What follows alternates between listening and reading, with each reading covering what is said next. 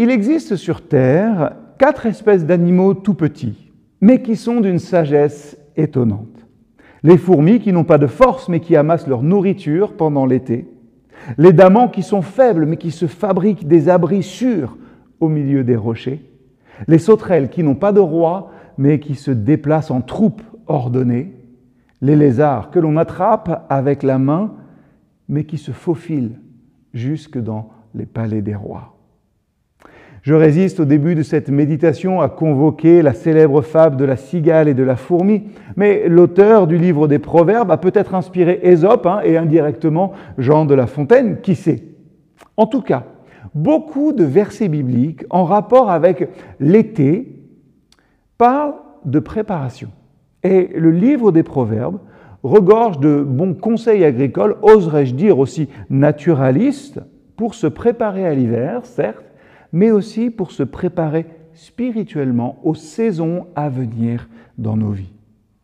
Je ne sais pas si l'auteur des Proverbes a passé un an à observer une colonie de fourmis, comme l'a fait le documentariste sud-africain Craig Foster, qui était tombé sous le charme d'une pieuvre. Et vous avez peut-être vu ce documentaire, il faut vraiment être tombé sous le charme d'une pieuvre pour plonger tous les jours en apnée pendant un an dans des eaux à 8 à 9 degrés pour aller retrouver l'animal.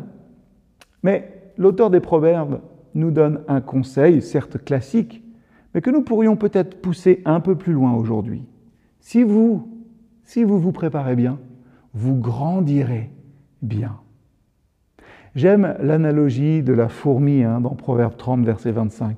Les fourmis sont petites, elles peuvent sembler faibles, on les écrase facilement, mais elles ont une grande sagesse. Elles stockent de la nourriture pour les temps à venir, elles travaillent dur quand le moment s'y prête, en gardant un œil toujours sur l'avenir et en économisant pour les saisons qui ne sont pas propices à la collecte de nourriture.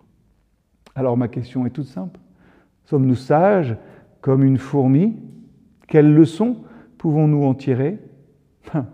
Peut-être de ne pas complètement nous abandonner à l'oisiveté en cette période de vacances. Quand on se retrouve sans rien faire, pourquoi ne pas penser à une activité, une lecture qui édifie notre foi? C'est bien de lézarder, pour reprendre une image proverbiale, mais laissez aussi en dehors de votre valise une certaine apathie spirituelle. C'est l'été, c'est le moment d'emmagasiner des forces et de faire des projets. Et dans tout cela, ne perdez pas de vue le moment de la récolte. Vous devez arroser et soigner votre récolte pour vous assurer qu'elle reste saine. Et pensez aussi peut-être à l'adage des anciens, une récolte est belle quand elle est dans le grenier. Je vous laisse méditer là-dessus aujourd'hui. À bientôt.